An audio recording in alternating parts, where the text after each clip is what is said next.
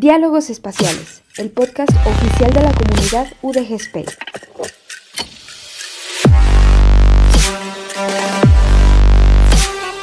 Aportando un granito de galaxia a tu conocimiento.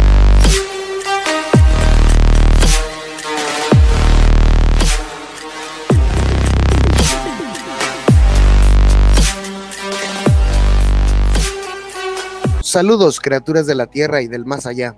Bienvenidas a este rincón del mundo de los paquetes IP que forman este podcast llamado Diálogos Espaciales. Esperamos que su estancia auditiva sea de sagrado. Les habla Pepe Alex, miembro de la comunidad de UDG Space y estudiante de física. Y bueno, espero que se la estén pasando muy bien. Eh, quiero comentarles que ya tenemos a Alan, sigue igual, negreado, porque queremos mandarlo al Congreso Astronáutico Internacional allá en París. Entonces lo tenemos una misión especial este, trabajando, ya saben, como negro para que después pueda ir a disfrutar como blanco, como nos encanta aquí en UDG Space, siempre estar trabajando.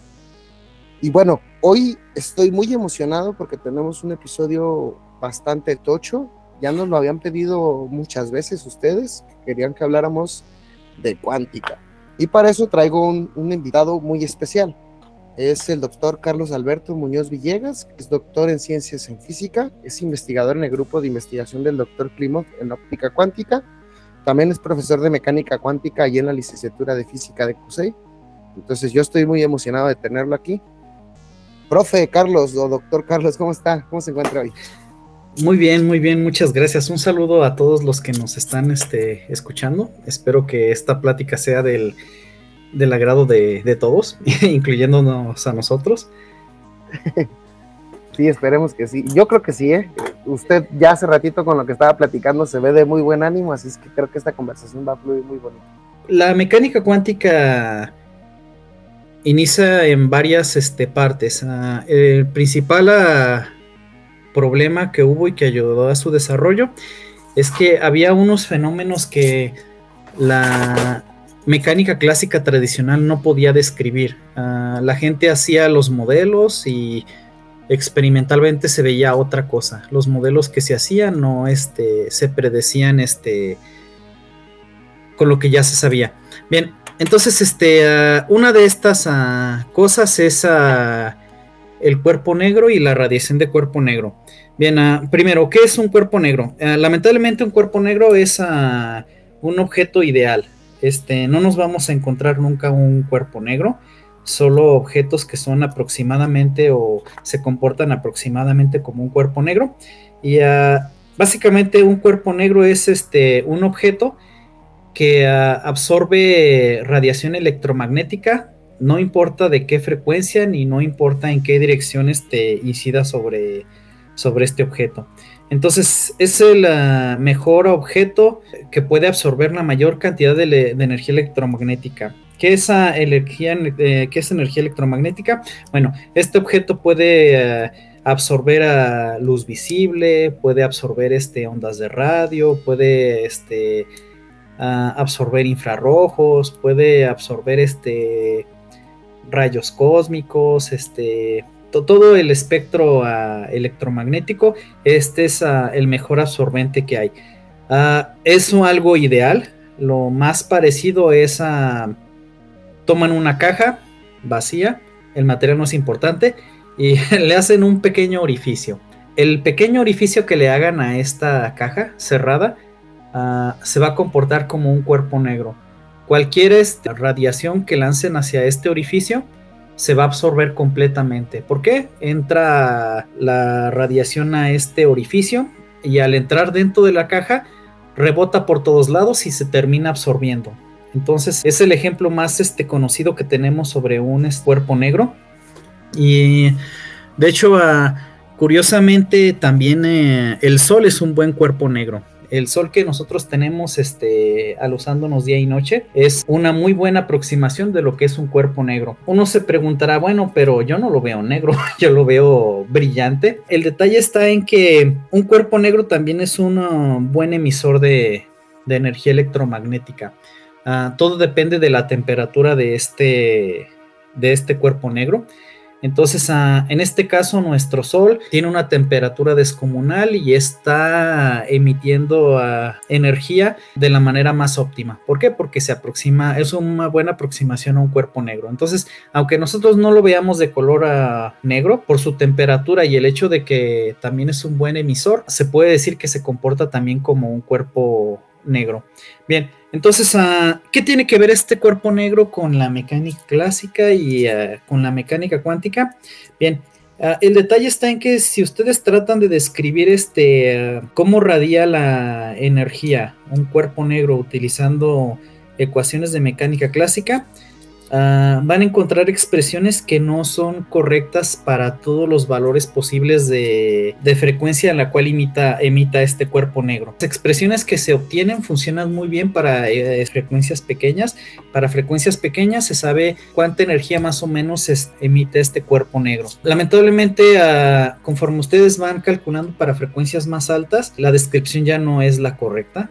Entonces fue una un fenómeno que estuvo fastidiando a los físicos por bastante tiempo hasta que más o menos como en 1900 a un físico Max Planck se le ocurrió este hacer una descripción de este cuerpo negro nada más considerando algo totalmente ah, radical. Esta cajita que les platico en un inicio que podríamos considerarla como cuerpo negro al hacerle un orificio, este orificio sería el cuerpo negro. Todo lo que está por dentro lo modeló como si fueran osciladores armónicos. Eso no es lo raro.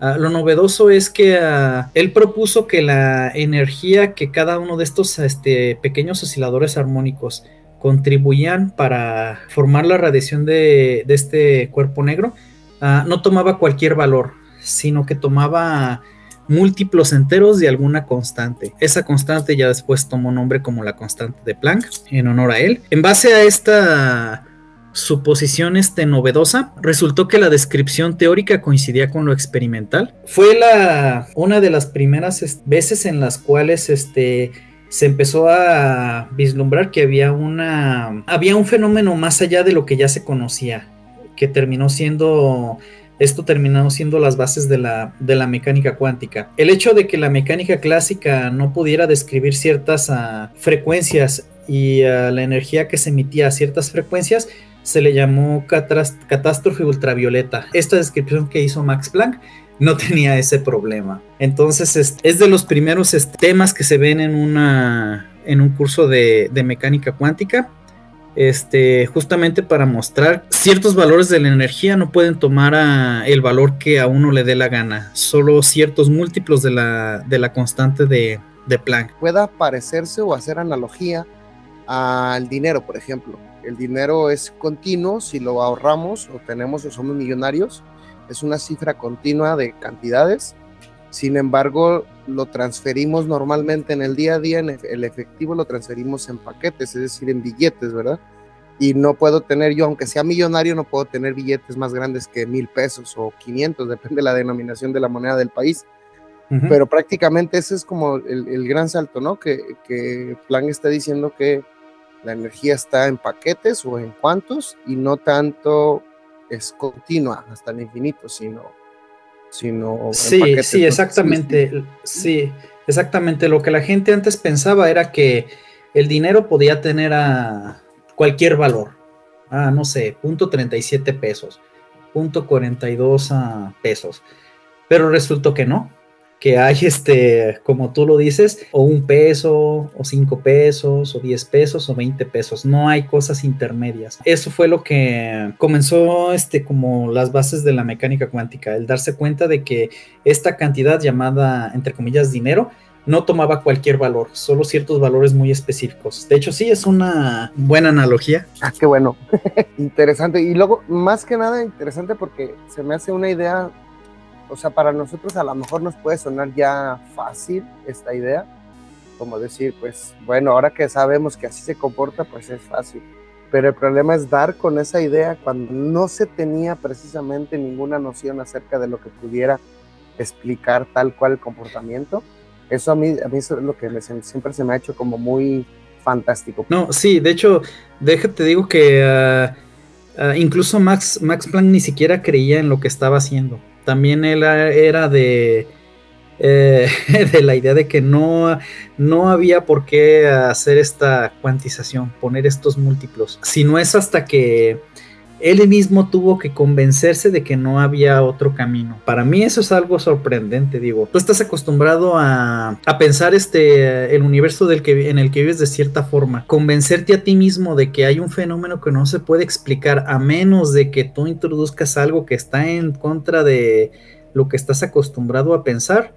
A mí se me hace sorprendente. si me preguntas, Ah, mi top 10 de los ah, físicos a los que yo considero más importantes, yo pongo hasta arriba a, Max Planck. Sí, bueno, porque yo creo que todos nuestros oyentes que están escuchando, si han intentado medir cosas con una regla, todos tienen la duda de, híjoles, sí, esto mide 7 centímetros, sí, pero también un 2 milímetros más.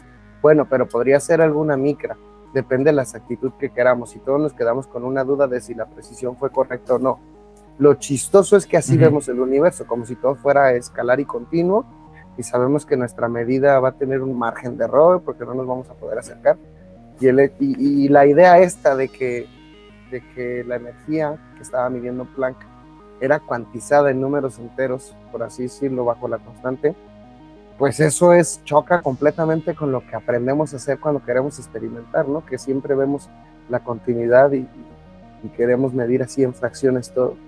Eso es como lo Sí, exacto. Sí, entonces este, uh, esto, fue una de las ah, cosas que empezó, por así decirlo, el movimiento. Otra, otra de las ah, cosas que estuvieron este, molestando bastante fue el hecho de que la luz en algunos experimentos se comportaba como luz y en otros experimentos se comportaba como, como partícula. Incluso a Newton Ah, inicialmente, pues él este, tenía sus análisis sobre la luz y ah, a nosotros nos ponían a hacer este incluso en la secundaria y en la prepa dibujitos de, ah, si el rayo de las de luz viene por aquí, se refleja por acá, al pasar por un vidrio cambia en tal dirección, etcétera, etcétera, etcétera. En cierta forma nos acostumbraron a pensar que la luz se comportaba como si fuera formada por varias partículas que se movían en línea recta, como si fueran ah, simples partículas. Y así está bien, hay algunos fenómenos en los cuales uh,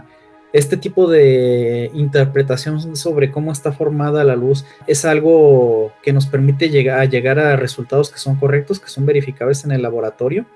Entonces, uh, podemos nosotros este, pensar, perdón, que la luz está formada por partículas. Sin embargo, hay otros experimentos en los cuales no es así. Casi todo lo que tenga que ver con uh, difracción no se puede describir considerando a la luz como si fuera formada por partículas. ¿Qué es difracción?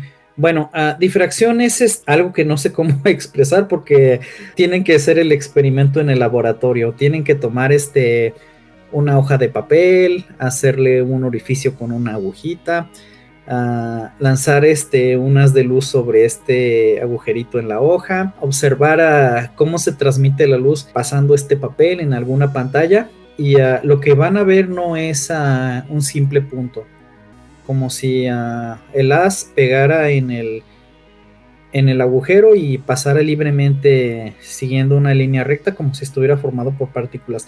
Resulta que no se ve esto, lo que se ve es en la pantalla que pongamos después del papel se ve un máximo, a un punto luminoso, envuelto en un anillo, envuelto en otro anillo, envuelto en otro anillo, cada anillo con menor intensidad. Este tipo de fenómeno se conoce como interferencia. Eso no se puede describir considerando a la, luz como formada por partículas. No, no, no se puede. La manera más ah, fácil de describir este fenómeno es considerando que la luz se comporta como una, como una onda. Entonces, este, ah, de hecho, eh, esto sí creo que lo hemos hecho todos. Esa jugar haciendo ondas en, ah, en, alguna superficie con agua, puede ser una tina con agua, eh, una pileta, yo que sé, cualquier cosa podemos hacer ondas este, con nuestro dedo. Y el hecho de ver cómo se mueven las ondas en el, en el agua y cómo chocan las superficies, se rebotan, ah, pasan a través de paredes, todo este tipo de cosas, la luz se puede llegar a comportar como esto este tipo de creación de ondas, superposición, destrucción, todo este de ondas, todo este tipo de cosas también se pueden observar en la luz. Entonces, ah, de las cosas que ah, estuvieron este, molestando a la física clásica, era, ok, ¿la luz qué es? ¿Es una onda o es una partícula? En algunos experimentos se comporta de lujo como si fuera partícula, otros experimentos no pueden ser explicados si fueran partículas, ah, solo se pueden explicar como si fueran ondas. Entonces, uh, siempre uh, se habló de la dualidad. La luz a veces se comporta como partículas, a veces se comporta como ondas. Resulta que pasando el tiempo, ya cuando se empieza a desarrollar la mecánica cuántica, todo esto tiene que ver con el, el principio de incertidumbre. Resulta, yo puedo este, desarrollar experimentos en los cuales se observe más el comportamiento ondulatorio de la luz a la vez que se observa menos el comportamiento corpuscular de la luz. Y al revés, yo puedo desarrollar experimentos en los cuales se note más el comportamiento corpuscular de la luz y se note menos el comportamiento ondulatorio de la, de la luz. Esto reducido a las frases que todo mundo utilizamos es el equivalente a si yo tengo una partícula, al mismo tiempo no puedo medir con mucha precisión su posición, a la vez que mido con mucha precisión su momentum y al revés. Uh, esa más o menos las mismas ideas. Este, en mecánica clásica no se pueden describir, no hay una teoría que diga, ah, es que es, es, que es particular, es que es onda. Uh, en mecánica cuántica sabemos que dependiendo del tipo de experimento, es cómo es que se va a comportar la luz. Entonces, lo siento mucho, no se resuelve el problema, nada más se dice que dependiendo de qué tipo de experimento es, qué tipo de comportamiento va a tener a, va a tener la luz. o sea que el asunto resultó que era proporcionalmente excluyente, por así decirlo. O sea, sí. uno con otro. Sí, o sea, o la luz se comporta de una forma o se comporta de la otra. El, el problema, bueno, el meollo del asunto aquí está en el experimento. El experimento en cierta forma es el que podría determinar o forzar el tipo de comportamiento que tiene la luz. Igual que, que en mecánica cuántica, nosotros sabemos que si tenemos una partícula, hay ciertos acomodos experimentales que permiten con mucha precisión medir la posición de la partícula a la vez que fastidio calcular el momento, perdón, determinar el momento. Claro, con este arreglo experimental, si yo cambio mi arreglo experimental, puedo obtener mucha precisión al medir el momento, pero este arreglo experimental me dificulta medir la posición. Yo tengo una pregunta de, algo que ya había leído al respecto, ojalá y me pueda desmentir o hacer entender un poquito más esto. Había entendido yo que si lanzamos un electrón como si lo tratáramos como una partícula, lo lanzamos como proyectil hacia una pantalla, y ya que lo lanzamos, lanzamos otro, había entendido que en ocasiones puede el segundo electrón que lanzamos en el tiempo más retardado, incluso podría interferir consigo mismo con la trayectoria inicial que había tenido el otro electrón. No sé si eso viola el principio de causalidad o más bien está completando una onda que estaba incompleta. No sé si entendí bien lo que había leído no sé si, me estoy dando a entender también yo con respecto a mi duda. Ah, ok, bueno, eh, el detalle está en que ah, eh, todos estos experimentos se hacen con varios, este, con varios electrones. Entonces, este, tú lanzas a un electrón, pasa por tus rejillitas y ah, del otro lado hay una pantalla y pum, colisiona colisiona en alguna parte de la, de la pantalla. Hasta ahí. si tú no mandas más electrones, tú dices, bueno, pues yo lancé un electrón directo a las rejillas y en la pantalla vi que se hizo un punto, no sé, a 10 centímetros de, la dirección perpendicular a las. Ah, perfecto. Ah, pero si tú lanzas otro electrón a través de las rejillas, ah, muy posiblemente aparezca en otro lado. Si tú vas lanzando y lanzando y lanzando y lanzando electrones, entonces tú en la pantalla ya empiezas a ver estas zonas más este, iluminadas, zonas más oscuras, zonas más iluminadas, zonas más oscuras. Entonces, ah, realmente se está lanzando un electrón, luego otro electrón, luego otro electrón y así, y así, y así. No, no sé si esa es tu, pregunta o si, o si hablas de otro arreglo experimental. No, no, esa es mi pregunta. A mí lo que se me hace raro es cómo un electrón a sí mismo se determina, eh, a pesar de que sea un solo electrón, se comporta como onda al mismo tiempo, pues, porque sabe dónde va a interferir, dónde va a ser la sección de interferencia o dónde se va a anular la cresta. No sé si me estoy dando O sea, solo me sorprende muchísimo, pues, el comportamiento. Sí, sí, sí, sí, sí. De, hecho, uno esperaría que si uno lanza un electrón a, una rejilla, uno esperaría, pues, que si no atraviesa la rejilla, pues ah, no pasa nada en la pantalla. Pero si pasa por la rejilla, uno esperaría que se vaya en línea recta. que, se, acumule en línea recta. Ajá, sí. Pero resulta que no, que aparece en algún otro lado. Entonces, ah, el problema aquí, bueno, el, nuevamente, el detalle aquí está en el arreglo experimental. El poner dos rejillas, por así decirlo, promueve la, el comportamiento ondulatorio del electrón. Ya, sí, claro.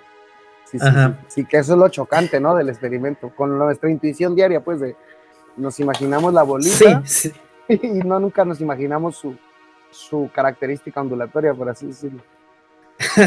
sí, sí, sí, sí, sí, es este lo. Pues bueno, sí, podríamos decir que es chocante de, ay, ya que había memorizado todos los libros de mecánica clásica, ahora resulta que no sirven para nada. entonces tengo que volver, tengo que leerme otro libro que se llama Mecánica Cuántica. Bueno, ahí voy otra vez. sí. sí, entonces, este, uh, qué, bueno que lo mencionas, me lo, salté, me lo salté. Yo eh, inicié hablando de, de la luz, la dualidad entre si eso se puede considerar como una partícula o se puede considerar como una onda, pero resulta que ah, incluso los electrones y los átomos también tienen este comportamiento que tiene la luz. Tanto los electrones como los átomos, todas las partículas este, muy muy pequeñas, dependiendo del arreglo experimental, podrían comportarse como ondas, podrían comportarse como, como partículas. Entonces ahí ya fue la gota que derramó el vaso, o sea, ¿cómo es posible que las partículas, un electrón, un electrón, ah, bueno, que yo he visto la luz que sí, a veces se difracta y todo lo que quieras, pero un electrón que es una partícula que ya es algo más ah, cercano a nosotros, que tenemos ecuaciones, uh, leyes de Newton que nos describen a las partículas, ¿cómo es posible que esto también le suceda? Bueno, resulta que así es, también hay experimentos con difracción de electrones y es un fenómeno que realmente sucede. Entonces, ah, cuando las partículas empiezan a tener ah, comportamiento ondulatorio, ya es ah, necesario empezar a describir este tipo de, fenómenos. Entonces, ya aquí nace la, mecánica cuántica. Este, podemos decir que dentro de las explicaciones que hay, este, perdón, de la manera de tratar este tipo de fenómenos, se encuentran, este, eh, se encuentra el desarrollo de la ecuación de Schrödinger, que es la que nos dicta la dinámica de las partículas. Ah, no tanto así, este, lamentablemente ya todo se convierte en algo estadístico. Ah, como te dije hace rato, el, eh, estas, este, ah, estos experimentos donde aparecen franjas, no es lanzando un solo electrón. Ah, yo tengo mi cañón, lanzo 50 mil electrones, si los pudiera contar, y al pasar por las rejillas estos 50 mil electrones, este, yo observo zonas en las cuales incidieron varios, zonas donde no incidieron, zonas donde incidieron, zonas donde no incidieron, ah, donde no incidieron. Tengo yo este patrón. Entonces, ah, todo se convierte en algo estadístico. ¿Dónde es más probable encontrar a un electrón que pase a través de, este arreglo de rejillas? Todo ya es ah, estadístico, entonces ah, la ecuación de Schrödinger justamente describe cantidades estadísticas, posiciones más probables, posición promedio, momento promedio, momento más probable, es lo que describe la, ecuación de Schrödinger, puras cantidades estadísticas. Y bueno, ya a partir de aquí este, todo se, empieza a desarrollar. Me llama la atención eso, ya cuando está hablando de probabilidad y estadística, de que solo hay zonas más probables. Eh, no sé si, si tenga que ver, obviamente es parte del comportamiento de lo que entendemos de la naturaleza cuántica, pero también no sé si tenga que ver con nuestra incapacidad de medir a tan pequeñas escalas o, tal cual tiene que ver, es decir, es 100% el comportamiento de, las partículas o tiene que ver con nuestra incapacidad de no saber medir exactamente dónde está o que si medimos interferimos. Esa es como mi duda, pues. Bueno, fíjate que, bueno, el fenómeno cuántico existe tal cual, entonces el hecho de que en una zona no aparezcan electrones incidiendo, incidiendo quiere decir que efectivamente ahí nunca van a llegar, probabilidad cero. Ah, eso es cosa, cosa de, la, de la mecánica cuántica. Ahora, hay otra, otra cosa que tiene que ver con el proceso de medición y de hecho incluso ya ya se tenía considerado desde antes de la mecánica cuántica. Tú cuando haces una medición, tú siempre vas a perturbar el sistema. Siempre, siempre. Y esto es independiente de la, de la mecánica cuántica. Y no solo se da en física, se da en, en casi cualquiera, cualquier ciencia. Si tú quieres, ah, no sé, hacer un estudio etnográfico de alguna comunidad que se encuentra aislada en alguna zona, inevitablemente el hecho de que tú vayas, te presentes y los entrevistes, los estás afectando y estás afectando su respuesta sobre, no sé, si quieres hacer un estudio sobre su cosmovisión, el hecho de que te aparezcas tú estás afectando, por así decirlo, la información que tú puedas obtener o estás afectando en cierta forma tus mediciones. Entonces, uh, esto de que, de que uno afecta el sistema ya se sabía. Sin embargo, eh, en mecánica cuántica todavía se va más allá. O sea, aparte de esto, en mecánica cuántica se tiene que tomar en cuenta que efectivamente tú eres parte del sistema cuando haces la medición. Este, eh, perdón, creo que, creo que ibas a decir algo. No, no, exacto.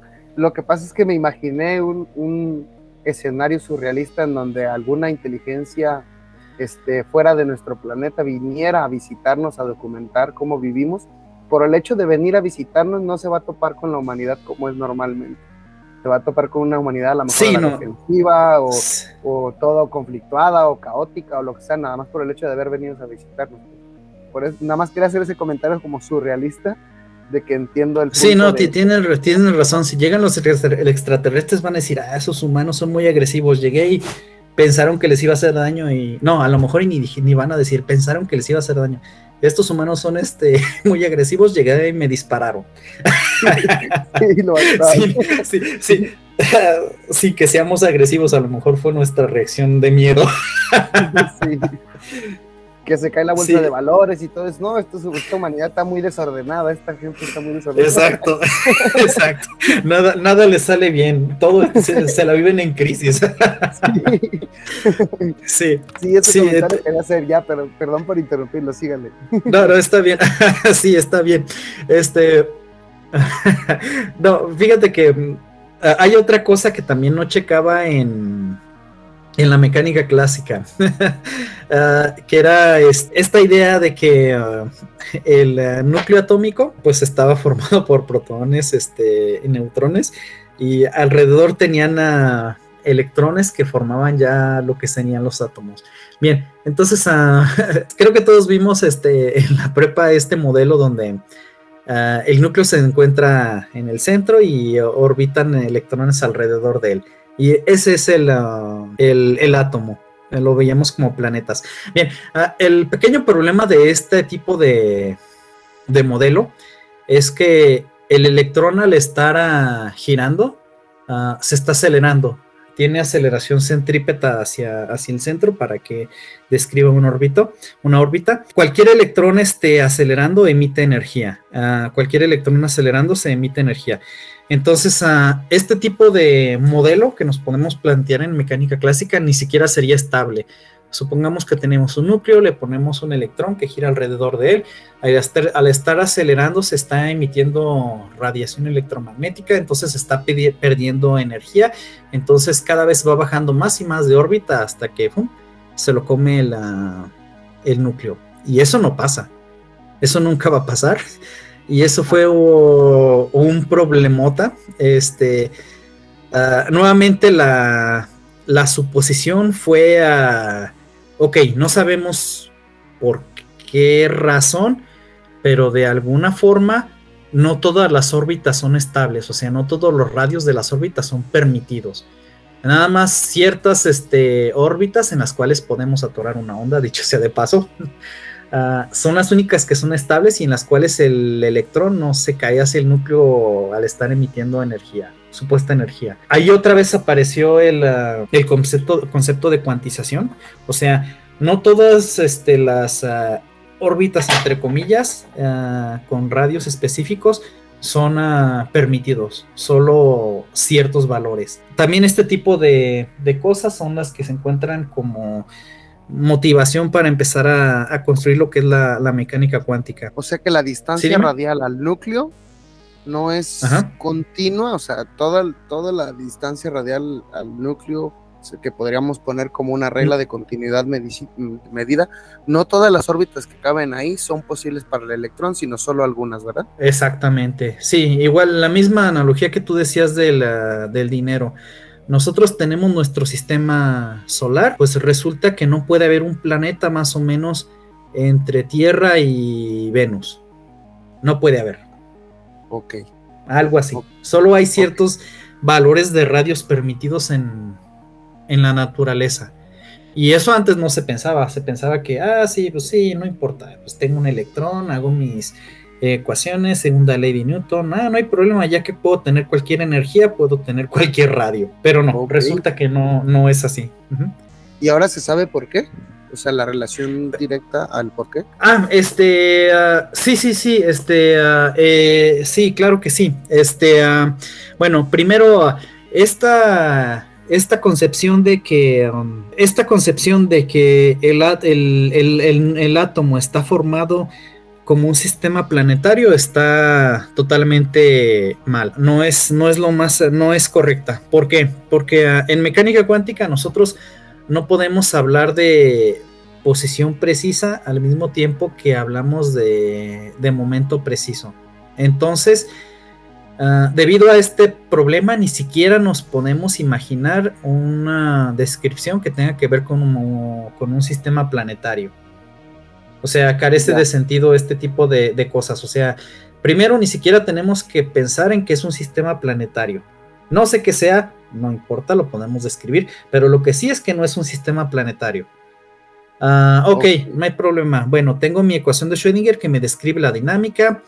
Uh, la resuelvo, tan, tan, tan, encuentro, este, uh, ya, ya, no puedo encontrar este distancia radial al núcleo, pero sí puedo encontrar en cierta forma la energía total que tiene el electrón para la órbita, entre comillas.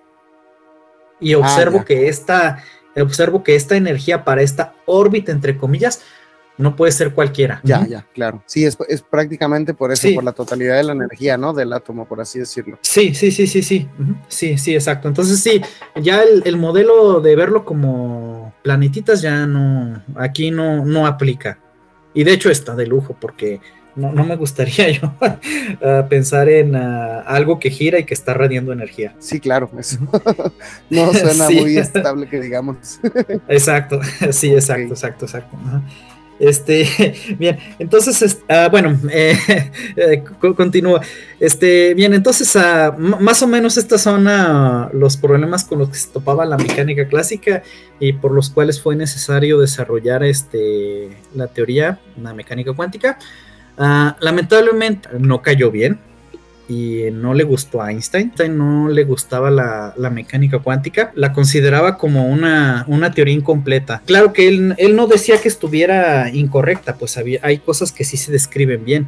Él, él no decía que fuera algo incorrecto, sino que simplemente era algo que estaba incompleto, que era una teoría que sí está bien, pueden llegar a resultados, pero no, lo siento, pero no, le falta algo. Este no está completa.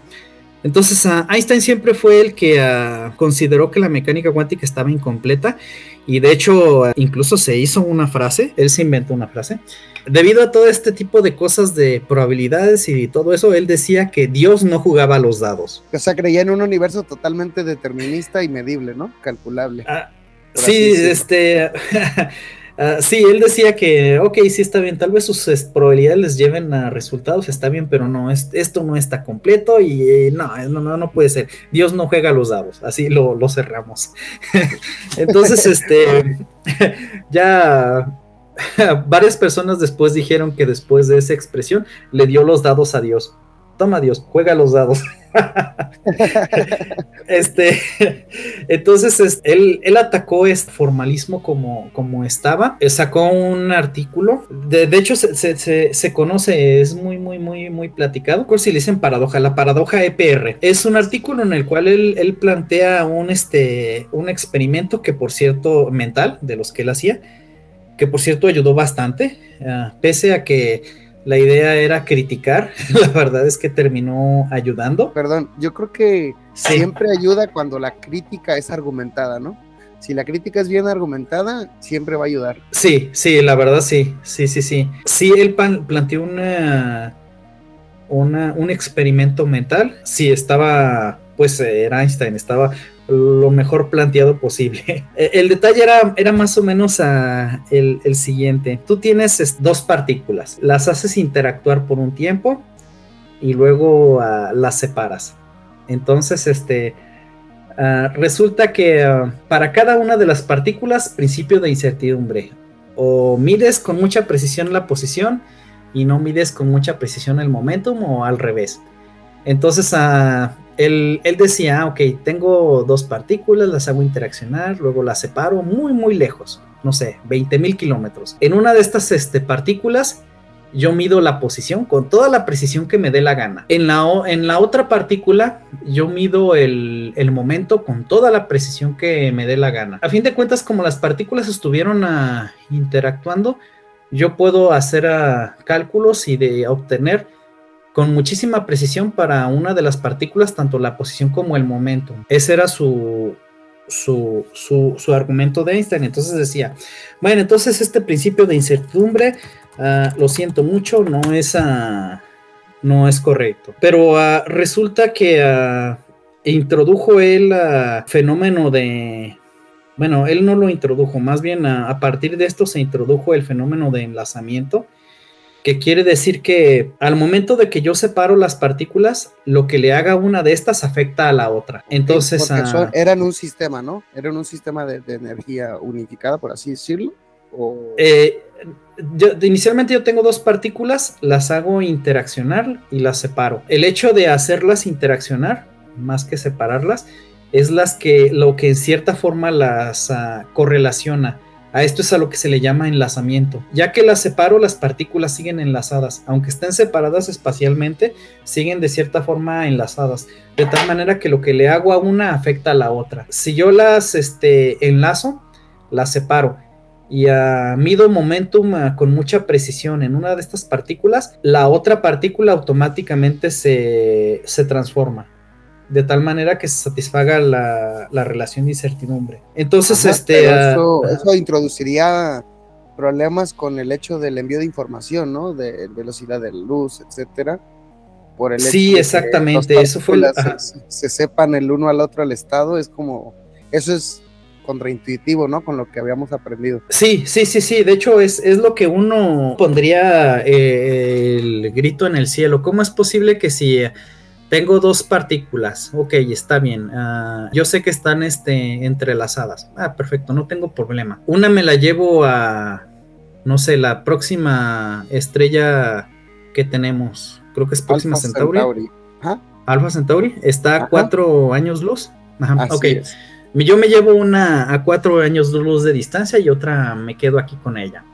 ¿Cómo es posible que si yo le hago algo a una partícula, la otra ah, instantáneamente lo sepa? Eso fue algo que, a Einstein nunca le gustó, incluso se burlaba y decía efecto a distancia, eh, de manera sarcástica. ¿Cómo es posible el efecto a distancia si están tan, tan separadas? ¿Cómo es posible que una sepa lo de la otra? Eh, lo que sea. Resulta que, que así es. Ah, si acaso aquí ah, lo que podemos este, agregar para remediar una, un poco las cosas es ah, el hecho de si yo tengo una partícula aquí en la Tierra y hay otra partícula próxima estrella que tenemos aquí cerquita si yo le hago algo a la partícula de aquí, la persona que tenga la otra partícula en la otra estrella no lo va a saber a menos de que yo me comunique con ella. Y eso va a pasar después de cuatro años. Eso remedia la paradoja, ¿va? este, pues eh, no, no, no, no, no la remedia, porque ah, efectivamente, según cómo se tiene la interpretación de la mecánica cuántica, debe de ser este algo instantáneo Sin embargo, pues, uh, ¿cómo vamos a saber si es instantáneo? Si yo no le voy a avisar instantáneamente, oye, ya me di la partícula. Claro. O sea, se va a tardar, se va a tardar cuatro años en saber él que, que yo me di la, la partícula.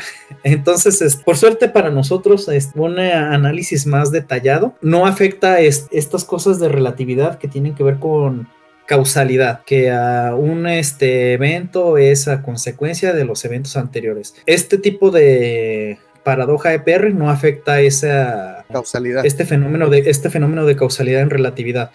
Entonces, uh, todavía estamos a, a salvo. O sea, todavía podemos seguir utilizando la, la, mecánica cuántica y aparte no Einstein ya se murió. Así es que... No hemos descubierto el error en la matriz. Eso no es lo que nos va a hacer desaparecer.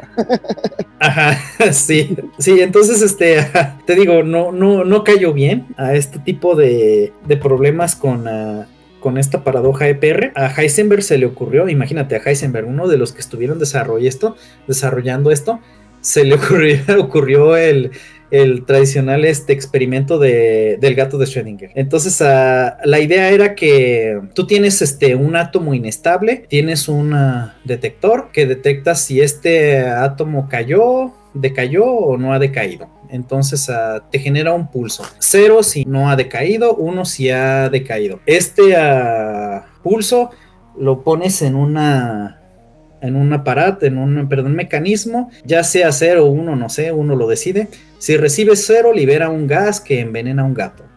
Si recibe uno, no libera el gas que envenena al gato.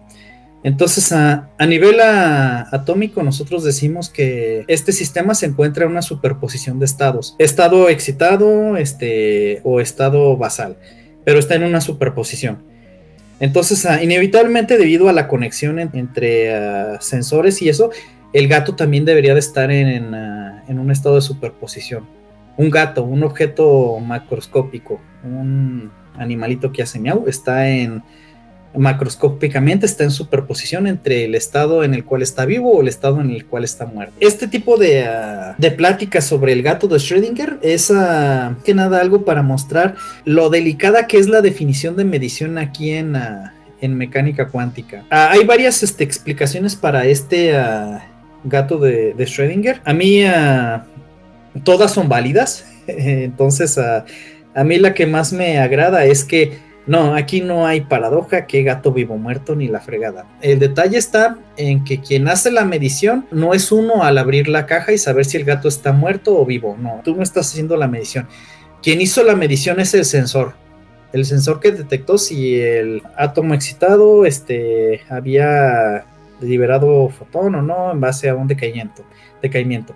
Ah, este fue el aparato que realmente hizo la medición, entonces nosotros ya estamos observando el resultado, o sea, no hay gato vivo muerto, nosotros no somos este, el objeto que mide, el objeto que mide es, es el sensor. Ah, esa es una de las este, ah, explicaciones, no sé, a mí es la que más me, agrada. hay otra en la cual se considera que nosotros, incluso los que abrimos la caja, somos parte del sistema cuántico.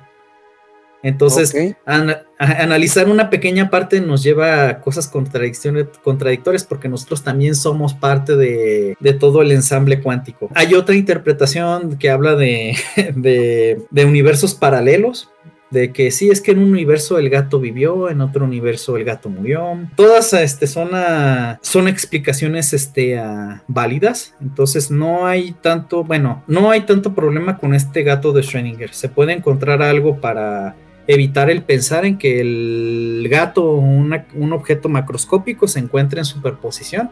Ah, nos podemos saltar esa, esa idea de que pudiéramos tener un objeto macroscópico en superposición. Ok. Hay, algo a mí que me, choca cuando hablan de universos paralelos, porque se supone que sería por, probabilidad, ¿verdad? porque hablan de, de probabilidad, ¿no? O sea, está la probabilidad de que esté vivo o esté muerto. Pero yo lo que digo es, y así en todos los caminos, ¿no? De cada partícula, de cada objeto macroscópico, siempre hay miles de caminos desarrollados a lo largo del tiempo, según esa interpretación. Entonces, yo lo que me pregunto, eso les preguntaría a estas personas, me interesaría mucho lo que contesten, es por qué en este nuestro universo siempre ocurre lo más probable. Si tenemos una campana de Gauss, por lo general ocurren las cosas más probables. Es muy raro que ocurra lo improbable. Pero si vivimos en un multiverso en donde todas las variantes son posibles, aquí deberían suceder muchas veces cosas improbables. Sin embargo, sucede lo más probable. Eso es lo que me hace como que me choca pues con la idea de si de verdad hubiera multiverso, pues la probabilidad como que se rompe, ¿no? Porque, ¿por qué, no, por qué nos Ah, dice en un universo donde siempre ocurre lo probable y no lo improbable? Eso es lo que, lo que no, me, no me suena. Bueno, ya, eh, ya que tú, ah, por así decirlo, saltaste de un evento a, a el, el siguiente, el hecho de que tú este, te encuentres en el evento siguiente, ¿qué, qué te hace ah, suponer o eh, creer que ah, el hecho de que tú estés en este evento actual es porque era lo más probable? Buen punto, Ajá. O sea, o sea, no puedes decir, ah, es que yo, tu- de todos los universos posibles, yo tuve suerte de ser yo. Sí, Ah, por lo ejemplo, siento yo, mucho, me refería pero- yo me refería por ejemplo, si, si tomo el experimento ese, ese que se hace con canicas, ¿no? Que sueltas en una tabla con barritas. Ah, sí, sí, que se ve una distribución. de Gauss, una distribución Ajá, estándar sí. normal. Y todas las veces Sí. que hagamos esto, va a ocurrir eso. Sí, Entonces, eh, sí, que eh, A eso me refería, con que podemos predecir ciertas cosas, por así decirlo, aunque sean probabilidades, existe Ajá. la predicción. Sí, pues, en- creo en- sí, no sé, eso me, me choca un poquito con eso, pues. Eso me hace pensar que nuestro universo es el más probable, porque podemos predecir ciertas eh, cosas. lo, lo- que pasa es que ah, eh, el universo, bueno, suponiendo esta misma línea de... Bueno, ya no estamos hablando de, de física, estamos hablando de, de De otras cosas. especulación. haga de especulaciones. Esto ya, esto ya ni siquiera es cierto. Este, Sí. ah, sí, eh, el, eh, el, eh, el universo al cual estamos tú y yo aquí este, ah, platicando, ba- bajo esta, esta suposición de que así fue, fue resultado de, de que cada o, suceso previo se obtuvo con cierta probabilidad, no necesariamente la más probable. Eh, El hecho de que, de que yo te haya mandado, o no sé, un mensaje para confirmar esta reunión, tal vez no haya sido lo más probable, tal vez lo más probable es que te hubiera mandado el mensaje ayer, pero yo como soy irresponsable te lo mandé a- hace rato, hace unas horas. Aunque lo más probable es que te lo haya hecho, te haya mandado un mensaje para confirmar un día antes. Ok, ok. Entonces no, no, no hay manera de decir que, bueno, creo yo que no hay manera de decir que el hecho de que estemos aquí es porque siempre fue lo más probable que, que estuviéramos aquí platicando. No, sé si, ajá, si Sí, expongo sí, mi claro. punto. Sí, claro, estoy cayendo en un sesgo de confirmación, ¿no? Como ya tengo el resultado, de a partir del presente revelo el pasado y digo que esto es lo más probable. Exacto. Ah, sí, exacto. sí, ya, es un sesgo de confirmación, que no me había dado cuenta que sí, ya. Entonces, bajo esa premisa, desgraciadamente, sobrevive la idea de los universos paralelos, cosa que no me agrada, pero ni modo.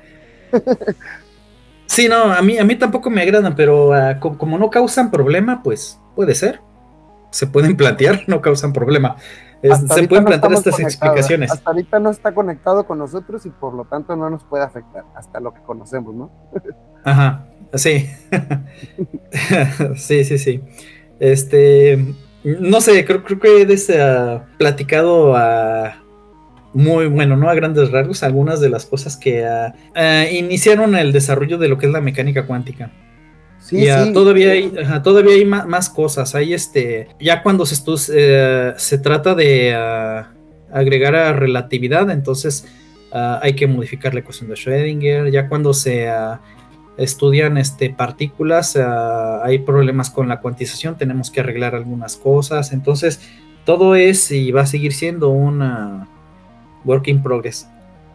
Claro, lo que, lo que me gustaría resaltar ante los oyentes es que fíjense cómo el profe automáticamente cuando empezamos a hablar de estas interpretaciones, él dijo, esto ya no es física, esto ya es especulación. Sí, Porque por ahí han de escuchar en redes sociales y en todos lados cuarzos cuánticos, energía cuántica, universos cuánticos, y se pone de moda porque es algo que la mayoría de personas no entendemos, y por no entenderlo usamos la palabra como misteriosa para nombrar ciertas cosas.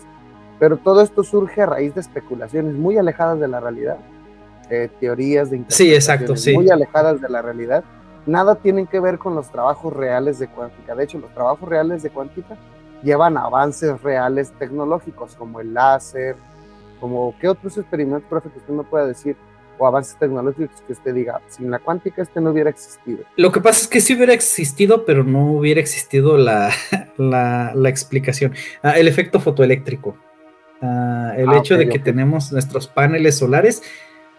sí, este, se conocía este fenómeno, pero no se explicaba. Entonces, este, aplicaciones ya que vengan directamente de, de la teoría es la, computación cuántica y este, algoritmos de, encriptación utilizando mecánica cuántica, este, canales este, seguros para transmitir información este, utilizando mecánica cuántica. Este tipo de cosas que se están desarrollando ya se podría decir que, que son a consecuencia de lo que se ha estado desarrollando en experimentalmente y teóricamente en mecánica cuántica. Pero claro, hay, hay otras, este, hay otras, este, otras cosas que ya, que ya estaban, pero no se tenía, no se tenía explicación. Ah, digo, si no hubiera estado la mecánica cuántica, se conocían, se puede, tal vez se pudieron haber utilizado, pero no se hubiera tenido una, una explicación. Claro, sí, sobre todo lo digo porque, porque tenemos que entender mucho, sobre todo ahora en la cultura pop, que que conforme la palabra no entendible en la cultura general científica es la que se pone de moda para hacer superhéroes, para explicar misterios. En su momento el electromagnetismo era la magia y entonces, ay, esto es electromagnético, aguas. Y luego después la radiación, la radioactividad, ay, aguas, esto y el otro. Con la radioactividad pueden pasar, no sé, un monstruo, un otro universo, lo que sea. Ahora con la cuántica, es decir, como que permean palabras de moda de, lo que se está estudiando en la ciencia y que todavía no se termina de entender, permean en la cultura pop y de ahí vienen todas estas historias fantásticas, interpretaciones, ¿no? Utilizando palabras técnicas que nada tienen que ver con, con lo que se está estudiando. O a eso me refiero yo como ahorita, que tanto curso de que energías cuánticas y vibraciones cuánticas y que nada tienen que ver con lo que en verdad es la cuántica. Sí, sí, e, el problema está en que en que se asocian de, los, de los términos que se utilizan en mecánica cuántica cuando a lo mejor ellos se refieren a otra cosa, pero están utilizando la terminología, el lenguaje que se utiliza aquí. Y, ah, ok, está bien, no tengo problema con eso. Pero eh, el detalle está en que su concepción, utilizando de ciertas cosas, utilizando nuestras palabras para etiquetarlas, uh, Luego las tratan de. Um, les, tratan, les tratan de dar atributos. Uh, extendiendo lo que ellos entienden con cosas que nosotros uh, que nosotros hacemos. Uh, ese tipo de cosas a mí no, no se me hace. No se me hace agradable. El hecho de que, de que yo diga, ah, ok, está bien. Um, yo tengo una concepción de lo que es energía cuántica. Perfecto, está bien perfecto por ti. Tú tienes tu concepción, le quisiste pues, poner energía cuántica, ya tú, está bien, conste que son cosas que ya habíamos apartado nosotros, pero bueno, está bien, te doy la libertad de que hagas esto. Entonces empieza la gente, no, sí es que la, la energía cuántica y no sé qué, y luego checan a... Checan algún libro, lo que sea, y ven que en mecánica cuántica hay ciertos fenómenos, ah, se lo voy a pegar a mi, a mi concepción. No, es que mi energía cuántica se difracta y yo qué sé. A ver, entonces, este, entonces tú tenías tu concepción, perfecto, yo no tenía ningún inconveniente con eso, pero ahora le quieres dar más atributos que hay acá en nuestros libros que, que, ni siquiera sabes por qué. Uh, por qué lo que tú definiste se tiene que comportar con lo que nosotros estamos este, estudiando. Y aparte, ¿a qué te refieres con difractar? sí, más, que nada, yo veo el peligro, este, el peligro o lo desagradable que es para nosotros, el hecho de que le dan como cierto argumento de autoridad, ¿no? Al, al meter todos estos conceptos de ciencia en ciertos discursos, pues venden más, propagan más, sí. porque las personas escuchan estos conceptos que vienen de la ciencia, hablados por Bohr, por Schrödinger, por, por, este, por el mismo Einstein, y ya dicen, ah, no, pues a lo mejor lo que me está diciendo sí tiene razón. Pero no, en realidad son conceptos como robados, comprados o tomados, que estaría bien si lo dijeran. Estos conceptos los tomé de la física cuántica para explicar lo que yo te quiero explicar. Pero nunca nadie va a decir eso, nunca nadie va a decir eso. Se van a investir de la autoridad de la ciencia para hablar un tema que es especulativo o nada tiene que ver con la ciencia como tal. Eso es a lo que me refiero yo. O al menos a mí me indigna, no sé si usted también. Pues este, a mí, me, a mí me duele en el dinero. a mí me indigna cuando tratan de cuando tratan de hacer negocio con eso. sí, por, por mí pueden inventar lo que quieran, pero ya cuando quieren hacer negocio de eso, eso sí no, eh, no me agrada para nada.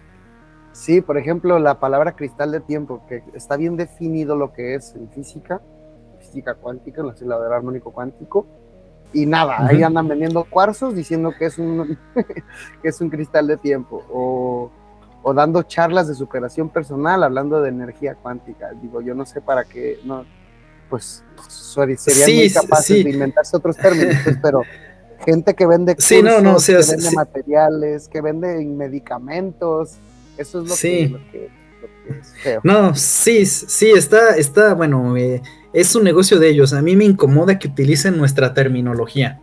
Claro. Porque nuestra, nuestra terminología tiene secuencia lógica. Y ah, cuando ellos utilizan nuestra terminología para sus fines, ahí ya no tiene secuencia lógica. Así es, y para todos nuestros oyentes por ahí que les estén queriendo convencer de comprar productos bajo términos tecnológicos o científicos, pues no se olviden de comprobar el producto experimentalmente antes que comprarlo por los conceptos autoritarios o por así decirlo, por este sesgo de confirmación de autoridad que se les da a todo este tipo de productos. Pues mm, agradecerle todo este repaso que, que, nos dio así como express por encimita de lo que es la física cuántica. Este, sí.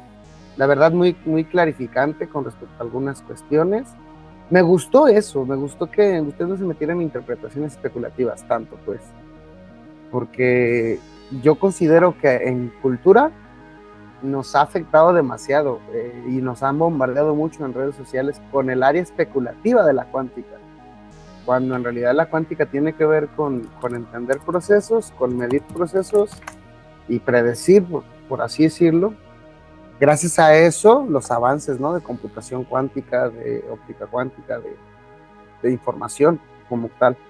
Sí, sí, eh, como en todas las ciencias, ¿no? La, máxima es, se tiene, tiene que ser verificable.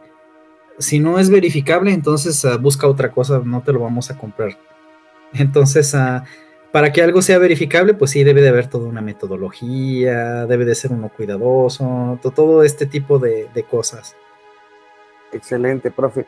Pues bueno, no sé si nos puede hacer eh, alguna recomendación de algún librito, algún tutorial, algún curso que usted diga, a este les puede ayudar a quien quiera enterarse un poquito más de, lo que es la cuántica, ya sea que sean estudiantes de, ciencias o, afines, o cualquier otra persona que esté interesada en escuchar, porque nos oyen muy variados nuestros oyentes. No sé si quiere hacernos alguna recomendación. No, no sé yo este, cómo está eh, el acceso, pero eh, existe una página de cursos, Cursea, donde las personas pueden este, meterse, inscribirse y tomar algunos cursos. Ah, ahí este, hay buenos cursos de, mecánica cuántica. Este, yo creo que es ah, muy, bueno, no, eh, es este, más trabajoso a tratar de uno sentarse, comprar un libro y empezar a hojearlo, hacer ejercicios y aprender. Ah, no hay nada como, como un profesor que te esté ah, explicando. Entonces, uh, algo así como recomendar un libro, mm, mejor tomen un curso de estos de, de Coursera. son muy, muy buenos y estoy seguro de que les va, les va a ayudar para que se den una idea un poco más completa de qué es esto de la, de la mecánica cuántica. Excelente, profe. Bueno, no sé si nos quiera decir aquí al aire algún correo para que si alguien tiene alguna duda, algún estudiante que haya escuchado que quiera contactarlo o algo. Este, uh, sí, mira, el, uh, el, correo es este carlos.m.villegas con v arroba académicos.udg.mx. Excelente, profe. Pues nada, me queda más que agradecerle esperamos si en algún momento se nos atora algún tema de relacionado con la cuántica y podamos platicarlo o algo. Sí, claro que sí, con todo gusto. Excelente. Y pues nada, mis oyentes, decirles que recuerden que si este episodio les gustó, compártanlo con sus amigos. Si no les gustó, compártanlo con sus enemigos para que se aburran. Así es que pues nada, nos escuchamos el próximo episodio. Espero que estén bien. Hasta luego. Hasta luego.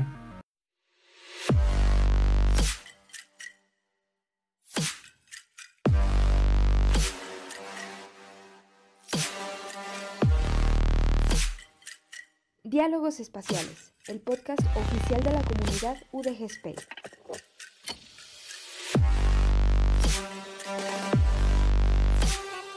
Aportando un granito de galaxia a tu conocimiento.